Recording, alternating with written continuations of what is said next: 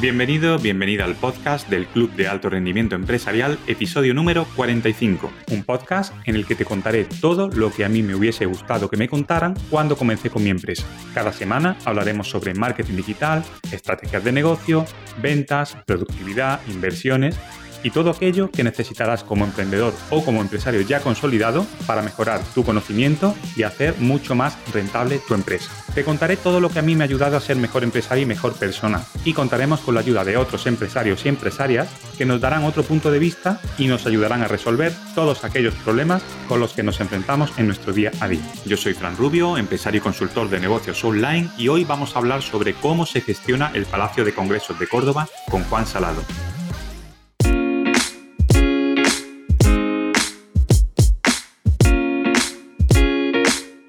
Gestionar un palacio de congresos es una tarea compleja e interesante que involucra la coordinación de una serie de elementos logísticos, técnicos y de servicio al cliente para garantizar el éxito de los eventos. El corazón de esta gestión es la planificación y la organización, que abarca desde la gestión de la agenda del palacio hasta la reserva de salas y espacios, así como la programación de los recursos necesarios para cada evento. Mantener el calendario actualizado y de forma eficiente es esencial para evitar problemas y garantizar que todos los eventos se ejecuten sin problemas. En definitiva, la gestión de un palacio de congresos es una tarea multifacética que requiere habilidades en varias áreas, desde la planificación y organización hasta la gestión financiera y del talento. He querido hablar sobre este tema porque al final gestionar un palacio de congresos es muy similar o casi igual que la gestión que tenemos que llevar a cabo en cualquier empresa. Y en este caso, el Palacio de Congresos de Córdoba es un claro ejemplo y un caso de éxito de cómo tenemos que hacerlo. En este episodio voy a charlar con su CEO, Juan Salado, sobre cómo ha sabido llevar a cabo con éxito esta gestión, qué áreas son las más importantes y alguna anécdota que otra a que no te pierdas. ¿Comenzamos?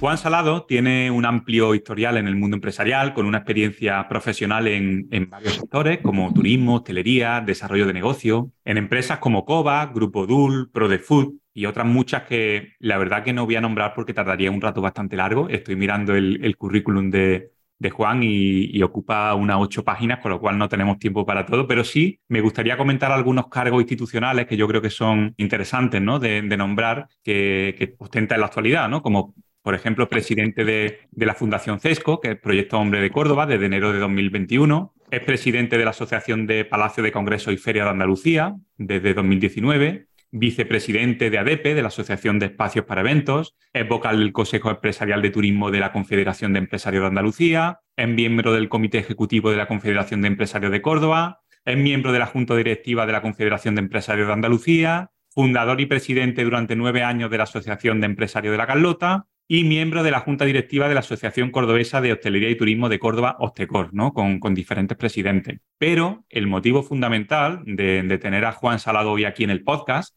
es para que nos hable del caso de éxito que le ocupa mucho de su tiempo en la actualidad y que no es ni más ni menos que ser CEO de la concesión del Palacio de Congreso de Córdoba. Así que Juan, después de esta presentación breve, aunque eh, yo creo que, que bastante interesante, no sé si me he dejado algo, pero quiero darte la bienvenida al podcast Juan Salado. Bueno, muchas gracias por la presentación. Algunos de estos cargos ya no los ostento porque son temporales, como el caso de la presidencia de la Asociación de Palacios de Congresos de Andalucía, pero el resto, pues al final lo que ha definido un poco es la trayectoria por la edad, o sea que no es por otra cosa. Bueno, algo habrá hecho también bien, digo yo, ¿no? Porque, oye. Bueno, también me he equivocado muchas veces, o sea que yo siempre formo, eh, a la hora de hablar de mi trayectoria, me gusta hablar también de, la parte de la rueda cuando está abajo y ha estado en un par de ocasiones y me alegro de haberme caído dos veces, sobre todo porque me he levantado tres. Entonces, para mí es muy importante, cuando hablaba de caso de éxito, el éxito no deja de ser un camino, o sea, no es un destino concreto, temps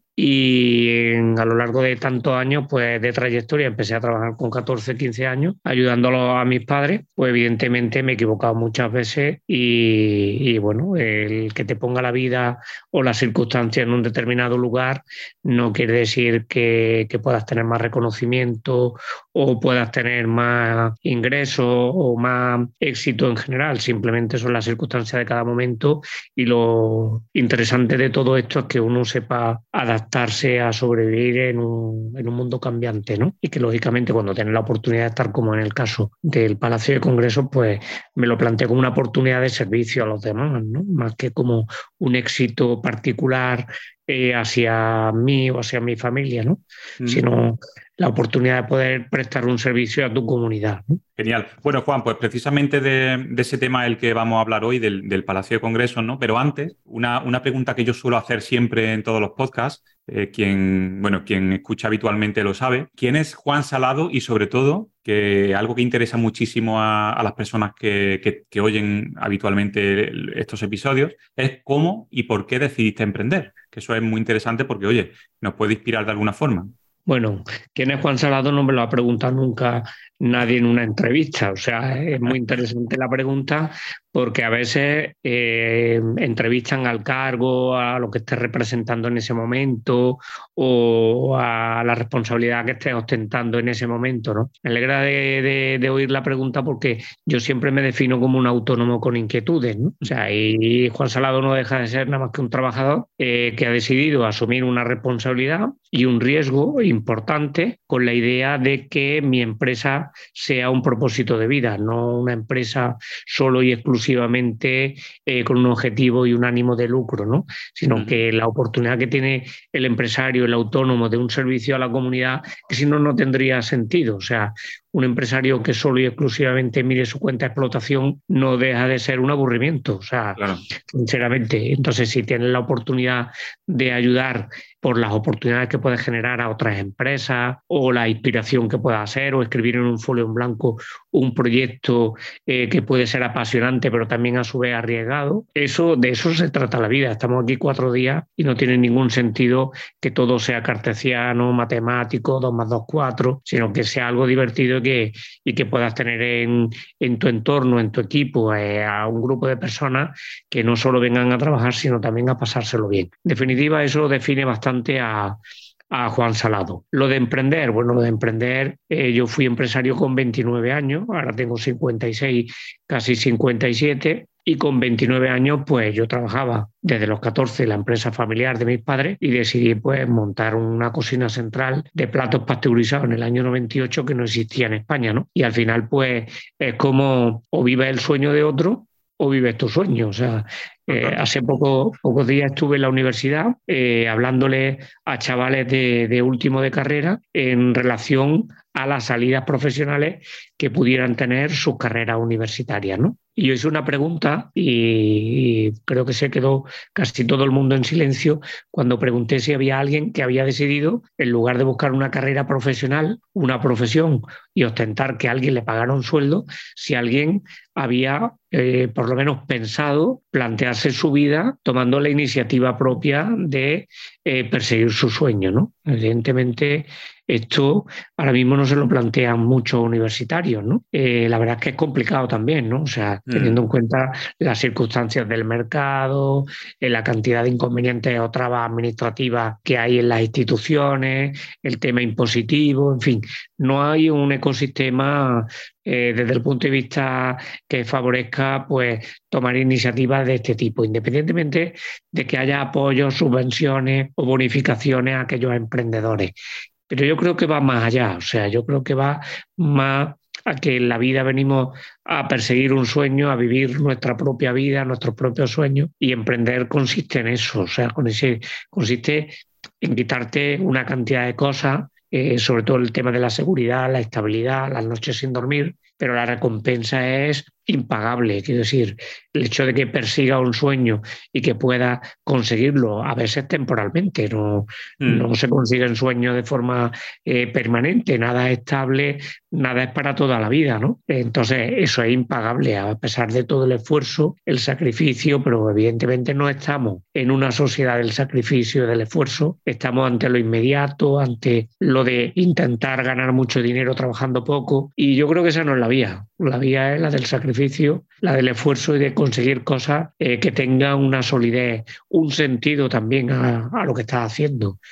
Es aburrido ir a trabajar en algo de donde estés cambiando el tiempo por dinero, o sea, y que me vaya 15 días de vacaciones a la playa, pague mis impuestos y tu vida sea una rutina de forma permanente. Bueno, hay eh, perfiles de personas de todo tipo y tiene que haber de todo, pero evidentemente yo opté por la de emprender y de tomar iniciativas propias a pesar de haberme caído muchas veces y haber sufrido circunstancias muy duras. Yo comparto, Juan, totalmente tu, filosofía. Bueno, yo soy empresario, ¿no? Ya, me conoces también. Y yo creo que mucha gente que escucha este podcast y, bueno, pues también piensa igual, ¿no? El otro día escuchaba, bueno, veía en LinkedIn un, bueno, lo compartí en mi LinkedIn, un vídeo, eh, al hilo un poco de esto que dices, ¿no? De, de, emprender, en que, bueno, decía Antonio Banderas que un alto porcentaje de las personas que le habían preguntado en Estados Unidos, no sé si, pues, un 70 o algo así, por ciento, prefería en el futuro dedicarse a ser empresario a ser, eh, digamos, ser emprendedor, ¿no? Y un bajo porcentaje, pues, a ser funcionario, ¿no? Y luego hizo la misma pregunta aquí en España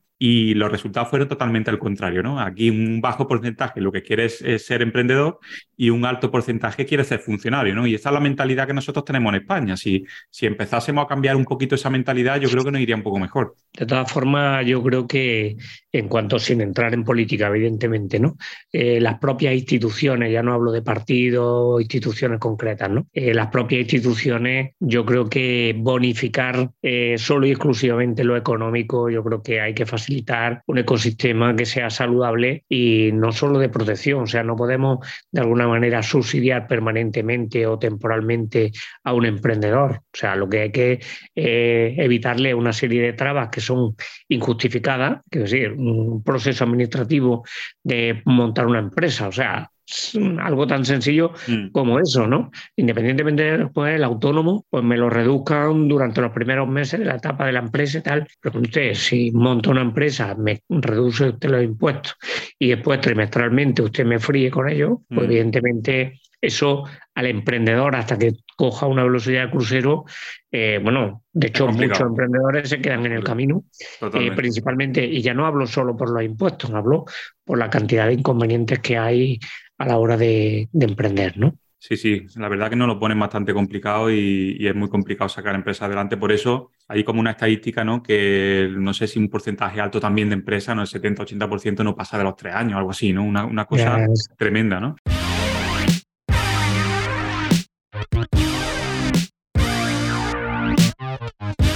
Entonces, bueno, Juan, tú hace, hace unos años te encontraste el Palacio de Congresos, ¿no? Em, empezaste a, tuviste la, concesión del Palacio y te lo encontraste de, una forma, ¿no? De una forma concreta, ¿no? Ahora el Palacio de Congresos es totalmente distinto, ¿no? Yo he tenido la, suerte de poder coincidir contigo muchas veces allí y de ir a, diferentes eventos y es totalmente distinto. Vamos, puedo decir que el Palacio de Congresos de Córdoba es una auténtica pasada ahora mismo como está, ¿no? Yo también tuve la suerte de trabajar hace muchos años en el Palacio, como tú sabes, y no era ni mucho menos lo que es ahora. Entonces, Juan, ¿cómo, mi pregunta es cómo ha evolucionado el Palacio de Congreso desde que tú asumiste la dirección y cómo te lo encontraste y en qué punto está ahora?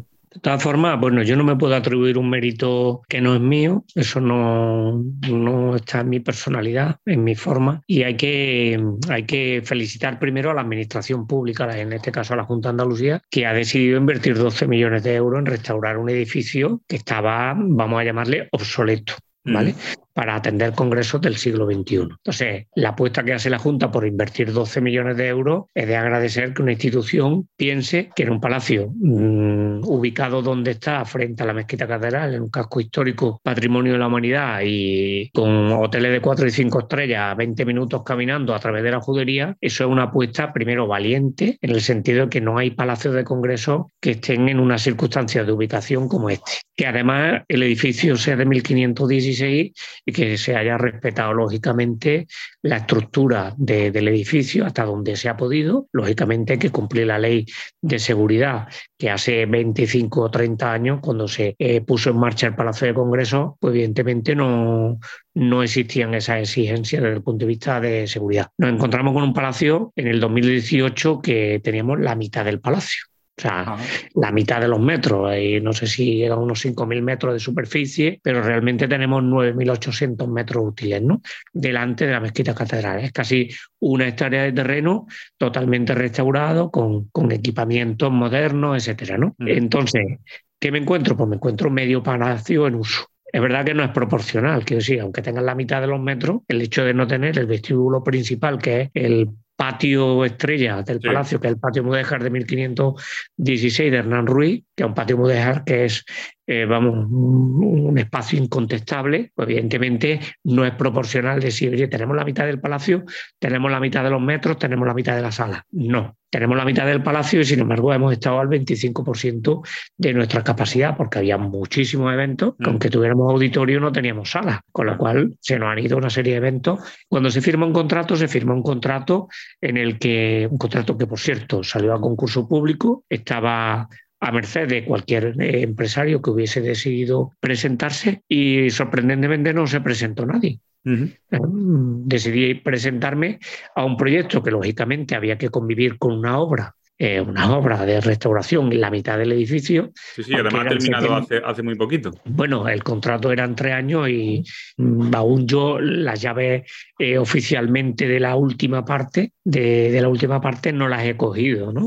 Entonces, aunque es verdad que se me están dando facilidades en estos meses para que no se pierdan eventos, pues lógicamente cumpliendo la legislación vigente de seguridad, pues determinados espacios, pues usarlos condicionado a lo que nos digan las autoridades, ¿no? Y en ese sentido, pues tengo que dar las la gracias. Pero evidentemente el año pasado se, se, perdieron 31 congresos en Córdoba, de los cuales 16 se quedaron en Córdoba y 15 se fueron de Córdoba, ¿no? Entonces eso fue un impacto económico de 4 millones de euros en la ciudad. También es cierto que firmé un contrato en octubre del 2018, la obra iba a durar tres años y ya vamos por cuatro años y medio. Claro.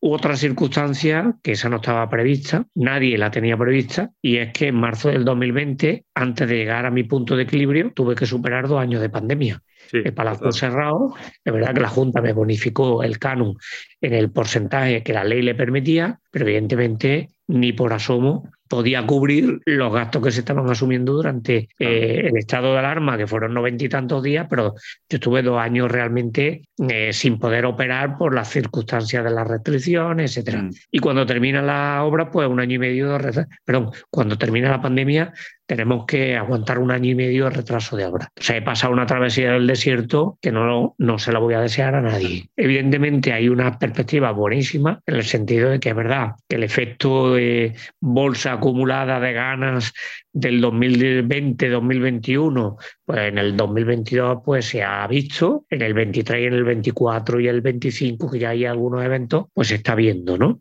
Mm, doy un dato de memoria, ¿no? En el 21 se dieron 97 eventos en el Palacio, en el 22 se han dado 119 y en el 23 calculo por la tendencia que estamos llevando de contrataciones que podemos llegar a 140 eventos. Eso supone que pueden entrar eh, en las distintas tipologías de, convenciones, congresos, simposios, mesas redondas, reuniones, etcétera. Estamos hablando de que podemos llegar a 88, 90 mil personas solo para esta tipología de eventos. Hemos abierto el restaurante hace un año, que el restaurante está conectado con el palacio, pero también el contrato permitía el acceso desde la calle, con lo cual esto me ayuda de alguna forma a tener otro perfil de cliente que no es el cliente congresual cuando no hay congreso, que es que el cliente de la calle pueda entrar legalmente al restaurante del Palacio de Congreso sin ningún tipo de limitación con el contrato que tenemos suscrito con la Junta de Andalucía. Igualmente va a ocurrir pues con la tienda que previsiblemente abriremos en septiembre y que por la puerta que nos queda todavía cerrada, que era la puerta principal del palacio, que está justo a la derecha de, la fachada gótico flamígera del pórtico de la, de la capilla, pues por esa puerta pues entendemos que van a entrar un perfil de cliente aparte del congresual, cuando no haya congreso, otro perfil de cliente que estamos intentando buscarle un contenido cultural dentro del espacio que lo permite el contrato, porque aquí hay un palacio de congresos y exposiciones y sería un poco triste eh, desperdiciar la oportunidad de que por la calle Torrijos en 2019 contamos con una cámara térmica 1.932.000 personas. Eso son 7.700 personas diarias. Sí, sí, sí. 1.700 hemos decidido obviarlo en nuestros cálculos, ¿no? 1.700 por hacer una estimación, ¿no? Eh, serían taxistas, cordobeses, guías y curas mm. por el entorno, ¿no? Mm, y lo digo de broma, ¿no? Con mis vecinos, ¿no? Eh, nos quedaríamos en 6.000. Nosotros aspiramos, aspiramos a que por marketing sensorial, eh, que tenemos planteado, no solo con marketing olfativo, marketing auditivo, marketing visual, la puerta o desde nuestra puerta, no podemos invadir la vía pública evidentemente, eh, pues que entren el 10% de 6.000. Esos son nuestros cálculos, que son mm. estimaciones que seguramente nos equivocaremos, no sé si al alza o a la baja, pero tampoco pretendemos que el palacio se gentrifique. Quiero decir, puede convivir una estrategia cultural con una estrategia congresual. Lo que no pueden convivir son congresistas con turistas. Eso no puede convivir. Mm. Para eso tenemos tres puertas, para eso gestionamos el revenue no solo de los horarios, sino también de los contenidos, también los diagramas de flujo dentro del espacio. O sea, la pandemia también nos ha permitido sentarnos a pensar eh, cómo superar aquellos tiempos complicados para que de alguna manera optimicemos nuestra gestión. Y lógicamente va a ser eh, una ecuación incontestable hacer convivir una estrategia de cultura con una estrategia congresual, porque eso no lo puede hacer otro palacio de congreso, mm. por la ubicación, por la historia del edificio y, por el propio eh, recinto, que ya es una es un sitio, es un destino de monumento, un monumento. Efectivamente. Sí. Eh, Juan, eh, a ver, está clarísimo mm, que, gestionar un palacio de congresos no tiene que ser nada fácil. Tú ya tienes muchísima experiencia y como, como has demostrado, ¿no? Pero, por ejemplo, en la gestión de eventos, que tú gestionas eh, muchísimos eventos, mi pregunta es la siguiente, Juan, ¿cuál es el evento, digamos, que ha supuesto un desafío para ti y cuál es, digamos, ese, ese evento que más complicado ha sido, ha sido llevar a cabo y cómo ha superado esa, esa dificultad? El evento han sido dos, que es la pandemia y el retraso de la obra. O sea, que no ha sido evento, evento, ¿no? Esos son los dos eventos más ah, importantes de la trayectoria desde el 2018 hasta el día, hasta la actualidad, ¿no? Aparte de broma, ¿vale? El tema de eventos. Eh, en la primera parte de tu planteamiento, pregunta, eh, hablaba de que es complicado gestionar un palacio de congreso. Yo tengo una suerte que me ha tocado la lotería y es el equipo de personas que tengo allí. Sí, porque vosotros cuántos sois en el, en el equipo. Ahora mismo estamos 25 personas y se van a incorporar otras tres o cuatro personas en el momento que en septiembre abramos la tienda. Y estos son eh, personas a jornada completa, la totalidad no solo de la jornada, sino con contrato indefinido, y están en el palacio que son eh, personal directo. ¿vale? En, toda la área, área de producción, mantenimiento, soporte, eh, coordinación de eventos, coordinación general, prensa, comunicación, recursos humanos, administración, o sea, como una empresa normal y corriente. O sea, sí, eso te iba a decir. Al final, el Palacio Congreso, bueno, es una empresa, ¿no? Con sus trabajadores, su gestión. Entiendo que es muy parecido, ¿no? No, no, no es parecido, es una empresa. Lo que pasa es que hay un concepto muy importante que cuesta trabajo comunicar transmitir, que lo estamos haciendo a través de comunicación y prensa eh, del Palacio. De hecho, tenemos una persona eh, que es periodista y trabaja con nosotros. Y a la hora de comunicar, nosotros tenemos que tener dos cosas en cuenta. Nosotros somos una empresa que gestiona un Palacio de Congreso. Sin embargo, el Palacio de Congreso no es una empresa. Claro. El Palacio de Congreso es una institución que tiene una empresa que lo gestiona como una empresa, pero cuando el Palacio de Congresos nos ponemos la gorrilla de institución, representamos una institución que no es una empresa turística, es una empresa que genera turismo, genera reactivación económica de carácter transversal, participativo, incluyente y genera de alguna manera, eh, nos convertimos en un escaparate. Por ejemplo, el martes que viene, martes que viene se incorporan 140 países a celebrar un evento de tres días en Córdoba, que se celebra en el Palacio de Congreso. El Congreso de la FIA, la Federación Internacional de Automovilismo, que por cierto está confirmada la presencia para el tema de la inauguración, Su Majestad el Rey, el martes día 20. Y se celebra en el Palacio de Congreso, que además eh, el último día no hemos podido eh, atender las peticiones de la FIA y de la RACE en España, que son los que de alguna manera han dado soporte a la FIA, para celebrar también una asamblea extraordinaria, aprovechando que el Congreso se celebra en el Palacio de Congreso y nosotros, en colaboración con el Centro de Ferias recientemente inaugurado por parte del Ayuntamiento, le hemos enviado de alguna manera eh, para que le atiendan allí y que se celebre allí una asamblea extraordinaria el jueves por la tarde, ¿vale? O sea, en ese sentido, si somos una puerta de entrada, un escaparate para 140 países, esto no funciona como una empresa. Claro. Tenemos que funcionar como palacio.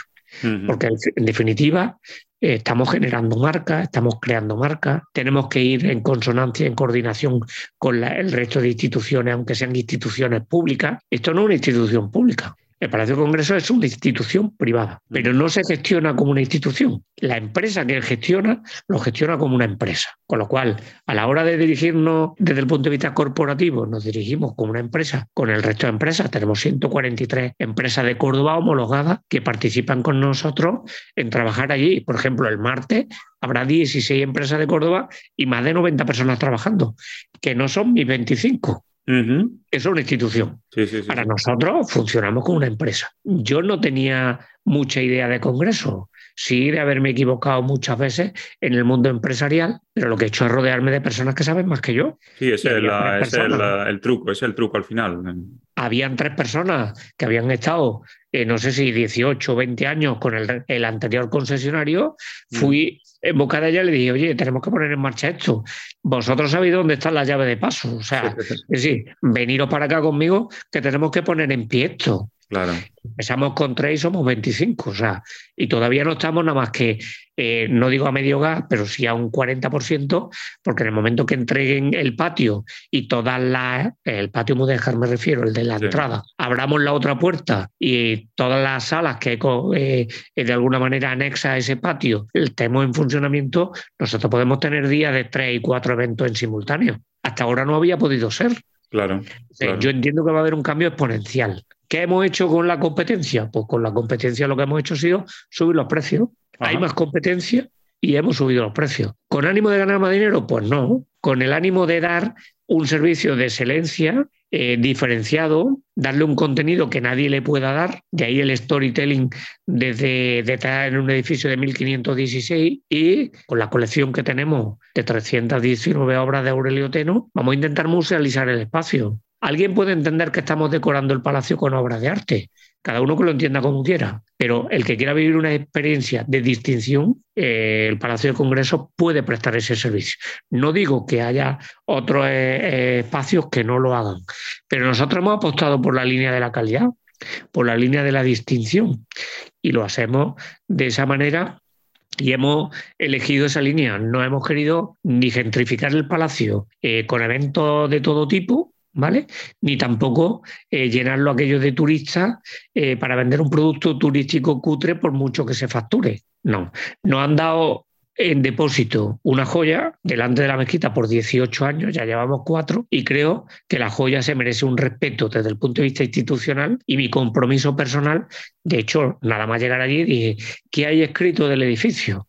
de la historia del edificio no había nada escrito. Había muchos apuntes escritos en, el. Y doy desde aquí las gracias ¿no? al archivo del Cabildo, de la Diputación, del Ayuntamiento, que nos han facilitado una serie de datos que con rigor científico lo hemos plasmado en un libro durante la pandemia y la eh, Diputación de Córdoba ha tenido bien coeditar el libro con el Palacio y prestarnos de alguna manera el apoyo de su imprenta y hemos coeditado un libro que lo hemos puesto a disposición de los cordobeses y es difundir la cultura.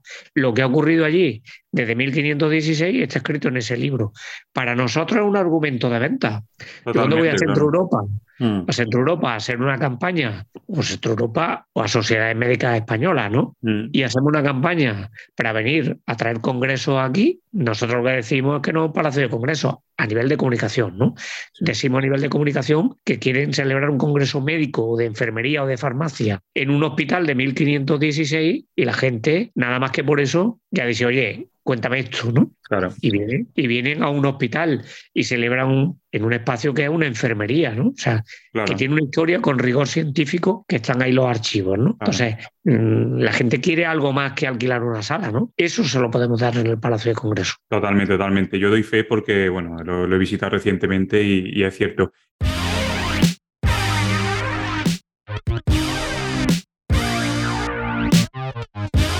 Juan, mira, una pregunta. Un evento de los, de los que tanto has celebrado ¿no? durante estos años, pero ¿con cuál te queda, con cuál te queda que ha sido, que ha tenido éxito particularmente y que se haya realizado en el Palacio Congreso? Dino, dino uno.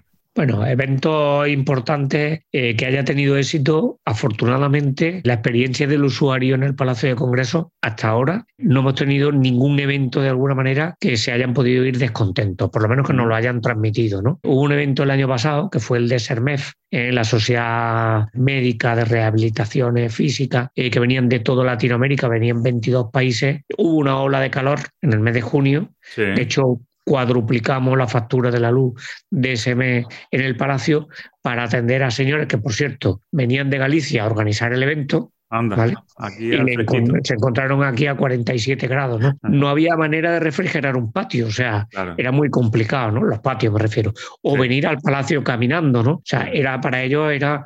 Entonces, eso fue un sobreesfuerzo en todo, en lo económico, en lo personal, en lo profesional, no mío, sino de todas las personas que estábamos allí trabajando. Superar una, una situación como esa eh, fue complicada. Mm. Eh, los preparativos de lo que va a ocurrir con la FIA la semana que viene, para nosotros llevamos casi cuatro meses trabajando en este asunto. Al final, el evento son tres días pero los cuatro meses que llevamos con temas de seguridad, con protocolos, con Casa Real, etcétera, preparar eso es un reto y un desafío todos los días. Y preparar, por ejemplo, el que estamos ya preparando, el 2 de septiembre, la cumbre europea de los 27 ministros de Agricultura, que se celebra también en el Palacio de Congreso, pues ya vamos trabajando en esto desde febrero o marzo, no recuerdo exactamente. Entonces, para nosotros ese desafío ir allí al Palacio de Congreso, el que plantearse allí como si aquello fuera un, ministerio y hacer un trabajo de ocho horas, eso es implanteable, ¿no? Aquello es eh, algo tan dinámico, es una olla a presión permanente, ¿no? O sea, las personas que están allí, aparte de lo profesional, que doy desde aquí mi enhorabuena, es que el talante personal y, y la actitud eh, que hay de las personas por prestar un servicio que para ellos también es un desafío, ¿no? Para mí, mm, bueno, doy las gracias todos los días por ello y yo doy las gracias por poder ir al trabajo todos los días y trabajar 14 o 16 horas, yo pagaría por estar allí, porque es una motivación profesional, personal, de desafío permanente y, y sobre todo cuando está beneficiando a terceros. Es decir, los taxistas, yo me monto en un taxi y algunos taxistas que me conocen por las redes o por lo que sea, ah, que nos felicitan. Restaurantes, que nosotros tenemos un restaurante. Nosotros cedemos nuestras redes sociales a los restaurantes de nuestra competencia para apoyar la gastronomía de Córdoba. Nos ponemos la gorrilla institucional, apoyamos la gastronomía a través de esos restaurantes que nos quitan clientes. No pasa nada. Nosotros apoyamos eso, apoyamos a los artesanos de Córdoba que van a tener un espacio dentro de la tienda del palacio para que tengan un espacio expositivo. Los artesanos de Córdoba no solo expositivos, sino que podamos vender sus productos. Se trata de colaborar y cooperar, no de competir. Claro que sí, yo claro, Esa figura mm. se asume desde un palacio de congreso. Desde una empresa no se asume porque no hay quien la entienda.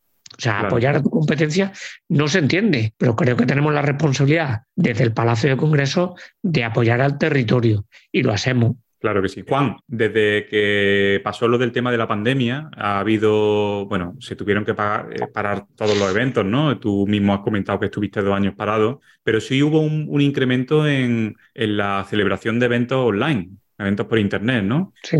¿Tú crees que esta creciente popularidad de los eventos online afectará de alguna manera al Palacio Congreso? ¿O la gente al final quiere verse presencialmente y, lo prefiere? Yo voy a ser un poco bruto en esto, ¿vale? y voy a decir mi opinión tal como la entiendo, ¿vale? Los eventos virtuales para una reunión de trabajo del día a día eh, la entiendo, son herramientas útiles. Nosotros estamos utilizando una en este momento. No estoy en un set en directo, sino que estoy en mi casa y tú mm. estás en la tuya y estamos grabando un evento para que un podcast que pueda salir. Y podía ser una reunión de trabajo o podía ser incluso una conferencia de una persona, ¿no? Ah. Bueno, pues una herramienta que facilita, ¿no? Mm, yo tengo un palacio de congreso eh, cuyo plan de uso es alquilar la sala, comercializar los espacios y además atender y la protección del edificio. Yo tengo un compromiso, lógicamente, de proteger el edificio con un plan de limpieza, con un plan de mantenimiento de las instalaciones. Yo no le puedo entregar un edificio roto dentro de 18 años a la Junta. Yo tengo que haber hecho mis tareas de mantenimiento y además, lógicamente, me, van a fiscalizar esa, ese compromiso de mi contrato, ¿no? Y estoy encantado porque los ascensores funcionen no están rotos, ¿no? Mm. Por ejemplo, ¿no? La pintura, cuando haya que renovarla. Es un coste, pero es que es un compromiso contractual. Pues lo mismo ocurre con la sala. Yo me dedico a alquilar salas, aunque eh, venda experiencia, pero a la hora de facturar, el concepto de la factura es que hemos alquilado el auditorio, la parte 1, la parte 2 o la sala eh, Lumna de Córdoba o Julio Romero de Torres. Mm. Facturamos por esos conceptos, ¿no? También por otros, ¿no? De servicios complementarios. Pero independientemente de lo que yo tenga en el contrato, yo noto que la gente lo que quiere es verse y tocarse. Y comer juntos y mirarse a los ojos. Es imposible por una pantalla. No creo en los eventos virtuales. O sea, creo en las herramientas virtuales que van a dar una serie de soluciones a eh, tareas del día a día un evento virtual que se quiera celebrar a nivel mundial para no trasladar a personas de 40 países a Madrid o a Córdoba o aquí, algún, porque haya que hacerlo y tal y cual. Sí, ¿vale? Pero mi opinión puede diferir de la que ocurre con cualquier director de cualquier palacio de congresos de España. Mm. Motivo, hay 94 palacios de congresos en España. Los 94 son edificios públicos. 93 están gestionados con dinero público. Algunos dan superávit, poco. El único que está gestionado de lo privado y que no le cuesta dinero al contribuyente su gestión es el Palacio de Congresos de Córdoba. Y funciona. ¿Qué ocurre? Que cuando le pregunte esto al director de un palacio de congresos que cobra una nómina, que posiblemente la empresa que lo está pagando la nómina, o es una empresa pública, o es una diputación, un ayuntamiento, que pueda asumir que un espacio le cueste dos millones de euros a la ciudad al año, puede estar justificado por aquello de la reactivación económica transversal. Vale, te lo compro. Pero este en concreto, además de eso, no le cuesta dos millones de euros, de euros a la ciudad. ¿Vale? Con lo cual, si hacemos la contribución transversal al territorio, a la sociedad, pero además de eso, pues resulta que no te cuesta dinero eh, públicamente, es más, el Palacio del Congreso de Córdoba tiene que pagar un canon a la Junta de Andalucía, que es público. En el pliego estaba, eh, totalmente, estaba totalmente reflejado. ¿Qué ocurre? Pues que esta circunstancia mm, respecto a de los eventos virtuales y los eventos, cuando se le pregunta a un director de un palacio que esté gestionado público y este señor cobra a final de mes, la respuesta será a lo mejor diferente a la mía. Yo te hablo de la mía, La mía es que los eventos virtuales, sinceramente, eh, por mucho eh, que hablemos ahora de inteligencia artificial y demás, yo creo que las personas necesitan relacionarse. Somos animales racionales y necesitamos relacionarnos entre nosotros. Somos animales sociales las personas. Y yo lo noto, o sea, cuando hay un evento aquí hay gente que se conoce del trabajo por teléfono, por correo electrónico, por redes, por la prensa y se ven, nota la gente que se abraza. Entonces, creo firmemente en los eventos presenciales. Al final, esa, esa conexión que se tiene cuando tú estás físicamente en un espacio que compartes con otras personas, obviamente no la tienes en, un, evento virtual, ¿no? Aunque pueda ser una solución, digamos, puntual, como el tema de la pandemia y demás, está claro que, es cierto, ¿no? Que, eso, eso se siente, además el ambiente se siente y, se hacen mejores relaciones y, y, al final los congresos, al final, bueno, es un poco para relacionarse también, ¿no?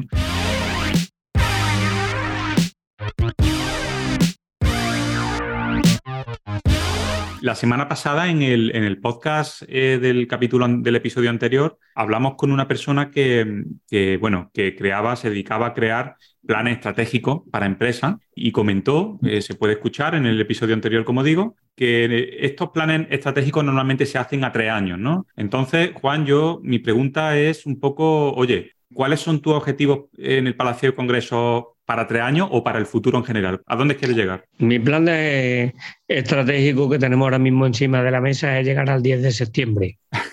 es más a corto plazo, ¿no? Estamos en junio, por varios motivos. ¿eh? Esto tiene sus circunstancias. Vamos a ver. Terminamos la temporada el 30 de junio. Supuestamente nos tienen que entregar las llaves del palacio el 30 de junio porque es la fecha límite que tiene la Junta de Andalucía para cumplir los plazos en relación a darme la llave. A partir de ese momento, cobrarme lógicamente la proporción de metros cuadrados que me entregan y yo empezar a operar oficialmente en el espacio que hay pendiente de entrega, ¿vale? Después llega julio y agosto y no se da ni un evento. En Córdoba no se dan eventos congresuales en julio y agosto y si alguien lo da, por favor que me lo explique y yo intentaré por todos los medios que el equipo comercial y el equipo de marketing se pongan las pilas en este asunto. ¿vale? El 2 de septiembre empieza la cumbre europea de los ministros de Agricultura y en medio de todo esto, durante el verano montamos una tienda y el 10 de septiembre abrimos una puerta que nunca se había abierto por donde pasan 7.700 personas por la puerta y empieza a entrar por ahí un perfil de cliente distinto al congresual cuando no haya congreso pues lógicamente cuando haya congreso no pueden entrar. Pueden entrar hasta la tienda y salir, pero no pueden entrar al espacio donde está de alguna manera alquilado a, los, congresistas y en los congresos. Entonces en esto tenemos, que ser tremendamente respetuosos porque el plan de uso es que esto es un palacio de congresos y exposiciones. Distinto es que tú tengas vías de entrada y negocios permitidos por el contrato, que es la, zona de comercial de la tienda y, y la zona del área de hostelería. Pero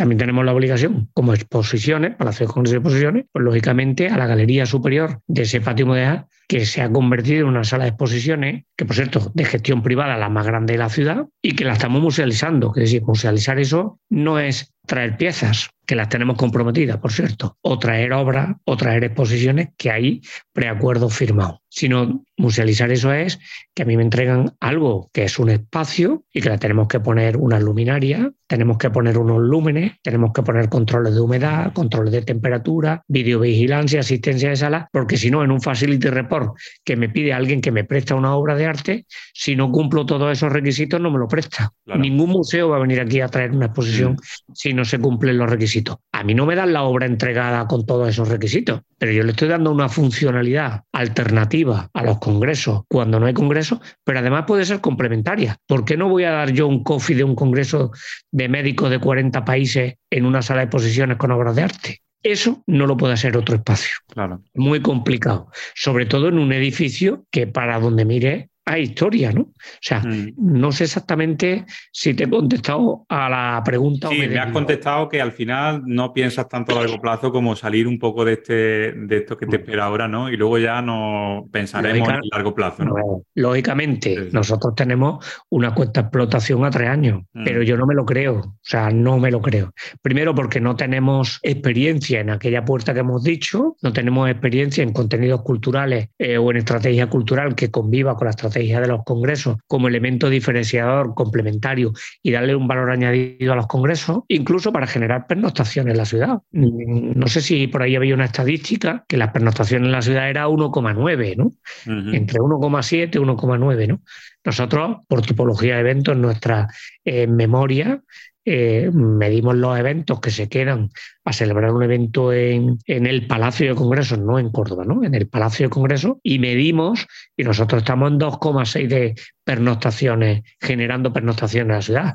Nosotros no tenemos cama, los hoteleros están encantados. Los restaurantes están encantados, los taxistas están encantados, los comerciantes están encantados. ¿no? Entonces, esa es la responsabilidad institucional no empresarial de gestionar o tener eh, de alguna manera la confianza depositada eh, de una administración pública en manos de un empresario o de una empresa eh, que de alguna manera gestiona ese espacio con esa responsabilidad social que es inherente al contrato. Es decir, en esto no vale cumplir la legislación jurídico-empresarial. Aquí tiene que serlo y parecerlo. Sí, yo me puedo saltar las líneas de la ley y montar allí una cosa eh, que no está concebida como el plan de uso.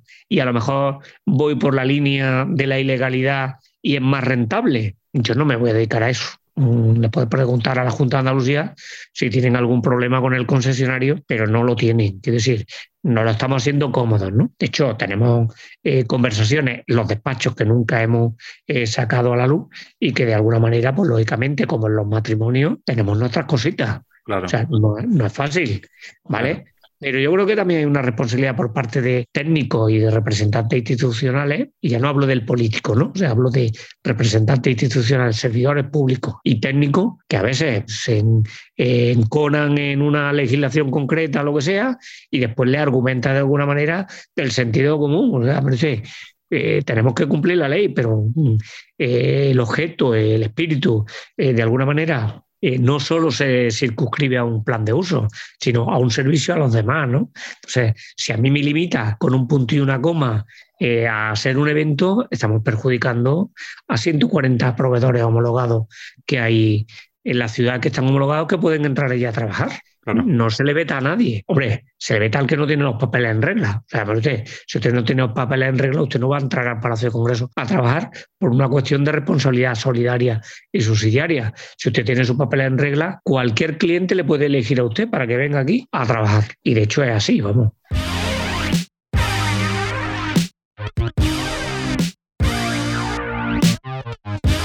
Juan, en todo esto, bueno, en estos años que has, estado celebrando eventos, ¿no? Estos eventos que se han celebrado, ¿ha pasado algo curioso, gracioso? ¿Nos puedes contar alguna anécdota así que, recuerdes que digas, mira, esto pasó y fue divertido? No sé, algo así que, que nos puedas contar.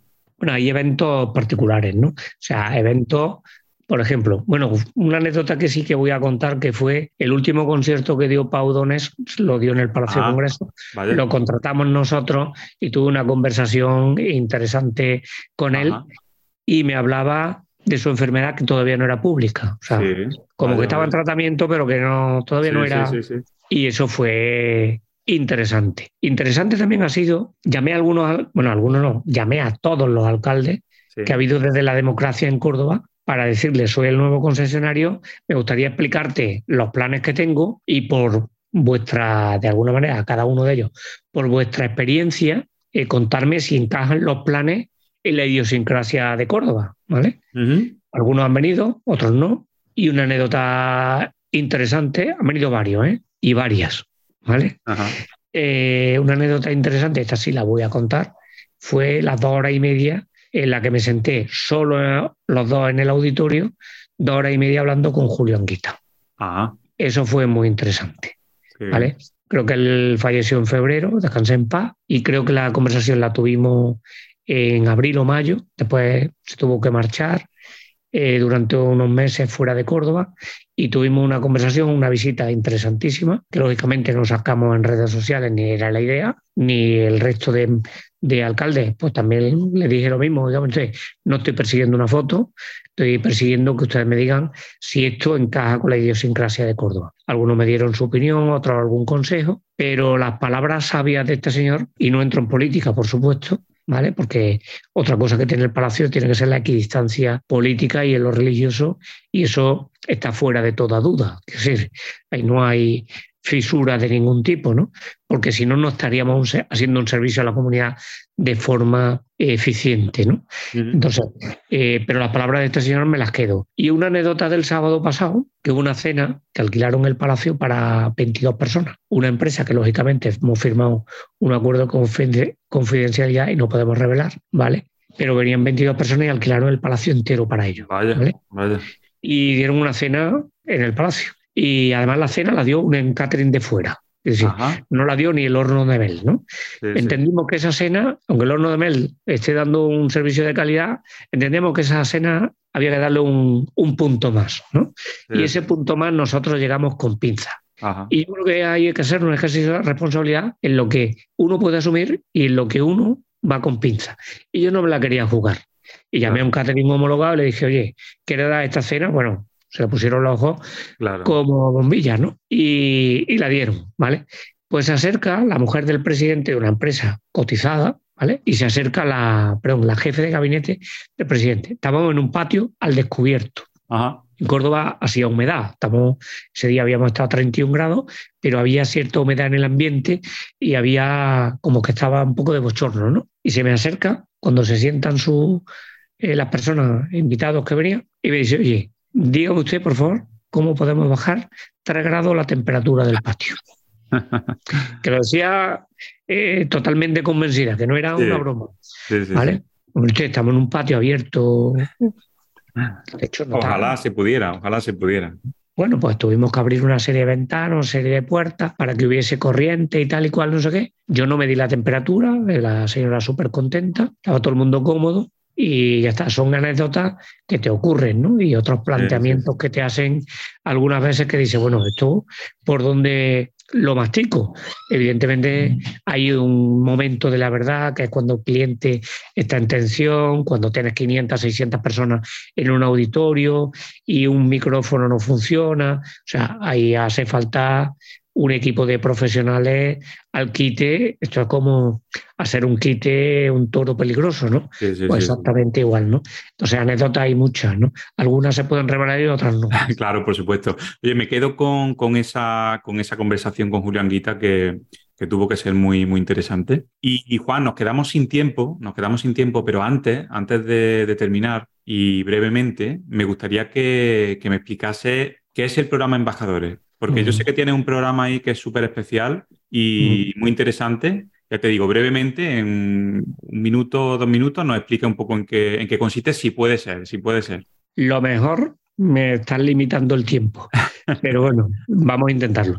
El programa Embajadores, eh, yo me planteé la posibilidad de que el Palacio no podía estar fuera de, Córdoba y Córdoba no podía estar fuera del Palacio. Es decir, ahí había que hacer un matrimonio de, de conveniencia, además por conveniencia para la propia ciudad, ¿no? Y además eh, un programa que estuviese orientado a la comunidad, a la ciudad, no al palacio. Y ahí decidimos integrar a los colectivos sociales, empresariales, eh, sindicales, culturales, fundaciones hay 78 convenios firmados eh, con las dos universidades, cuatro hospitales, 17 colegios profesionales, el Córdoba Club de Fútbol, BNI, Netting Club, Mujeres Empresarias, eh, Cámara de Comercio, CECO, eh, los sindicatos, cuatro religiones distintas. Al final, lo que hemos querido hacer es integrar, que todo el mundo sienta el palacio como suyo más allá de que sea una plataforma público y privada, porque también son patronos del programa Embajadores, patronos no son patrocinadores. El programa le cuesta cero a todos los patronos y no ostenta tener subvenciones, no tiene razón social y es un programa que dinamiza el palacio. Pero ahí también está el ayuntamiento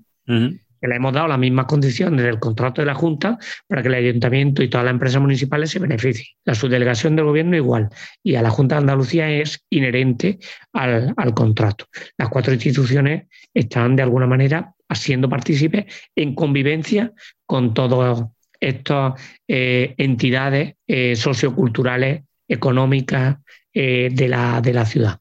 Y al final lo que queremos es que haya un punto de encuentro y de hecho no hemos podido dinamizar el programa Embajadores más allá de hacer tres o cuatro jornadas técnicas por el tema de la pandemia. En septiembre el programa Embajadores pretende salir del armario. Es decir, eh, de alguna forma hacer que sea un espacio de encuentro entre todos estos representantes de todas estas instituciones en valor de la comunidad, en valor y en beneficio de eh, Córdoba y de hecho es Embajadores de Córdoba, es una marca incluyente, participativa y no excluye absolutamente a nadie y no mira hacia el palacio. El programa Embajadores mira a la ciudad. Muy bien, es súper, súper interesante, Juan, y yo creo que está haciendo ahí una magnífica labor con muchísimas ideas eh, muy buenas. Y bueno, llegamos al final del episodio. Juan, ha sido un auténtico placer hablar contigo. ¿Me quiere decir algo más? Me encantaría eh, decirte que cuando vamos a un dossier de candidatura el otro día en Bruselas, eh, hace cuestión de un mes en Milán, y te presentas con 74 logotipos apoyando un dossier de candidatura. no es lo mismo. Y en que ahí están las cuatro instituciones remando en la misma dirección que 70 mm, entidades, eso es incontestable ¿eh? en cuanto a eh, es el aval que necesita un prescriptor, o sea, un eh, investigador de la universidad, un médico que quiere prescribir un congreso para su ciudad. Eso es incontestable porque lleva los avales de toda su ciudad, ¿no? Claro. es muy importante. Es súper, súper potente eso que dice. Y bueno, como te decía, bueno, agradecerte este ratito que, has compartido con nosotros sobre, sobre cómo gestiona el Palacio, que al final se asemeja mucho a una empresa, ¿no? Como, como has contado. Que nos hayas contado eh, tus dificultades, esa, esa, esa anécdota tan, tan curiosas ¿no? Eh, que, que, nos has contado y poco más. Yo te, te agradezco de nuevo que hayas estado aquí, que, que hayas estado a gusto. Hemos estado casi, casi una hora, hemos estado aquí y, y bueno, que, que, bueno, que nos vamos a ver muy pronto y vamos a hacer muchas cosas. Yo creo que, que tú lo sabes con el tema del Club de Alto Rendimiento Empresarial y el Palacio Congreso. Vamos a hacer cosas en el, en el futuro y, y que se verá. De todas formas, solo decirte que yo he sido corredor de maratón cuando era más joven, he corrido varias, y los cuatro años esto es el precalentamiento. Yo creo que la carrera empieza en septiembre y es una carrera de 14 años. Entonces, es verdad que en el calentamiento me torció el tobillo un par de veces, pero, pero creo que vamos a salir reforzados porque hemos empezado no de cero, sino de menos 25, ¿no? Entonces, eh, vamos a salir reforzados. Bueno, pues como tanto en el Palacio, como tú dices, tanto en el Palacio de Congresos como en el Club de Alto Rendimiento Empresarial, lo bueno empieza ahora. Así que nos quedamos con eso, Juan. Muchísimas gracias por, por estar aquí. Muy bien, muchas gracias a vosotros.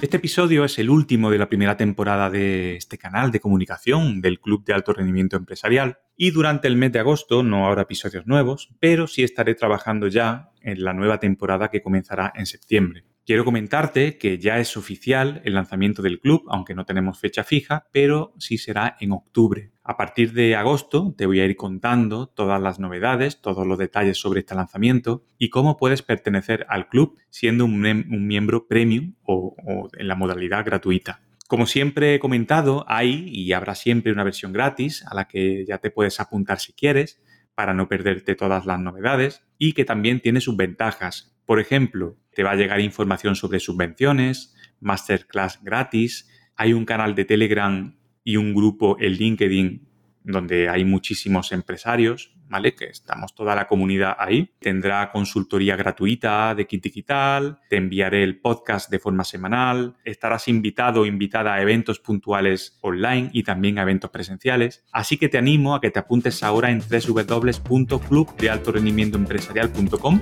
y estés atento, atenta a todo lo que viene a partir de agosto y de septiembre.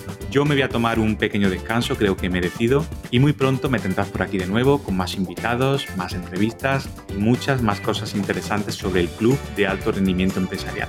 No te olvides de suscribirte ahora mismo si puedes al podcast en la plataforma donde lo estés escuchando y también me ayudaría que valorases el podcast en esta misma plataforma, así podremos darle más difusión y que llegue a más personas. Nada más, espero que tengas un buen mes de agosto y nos vemos en septiembre.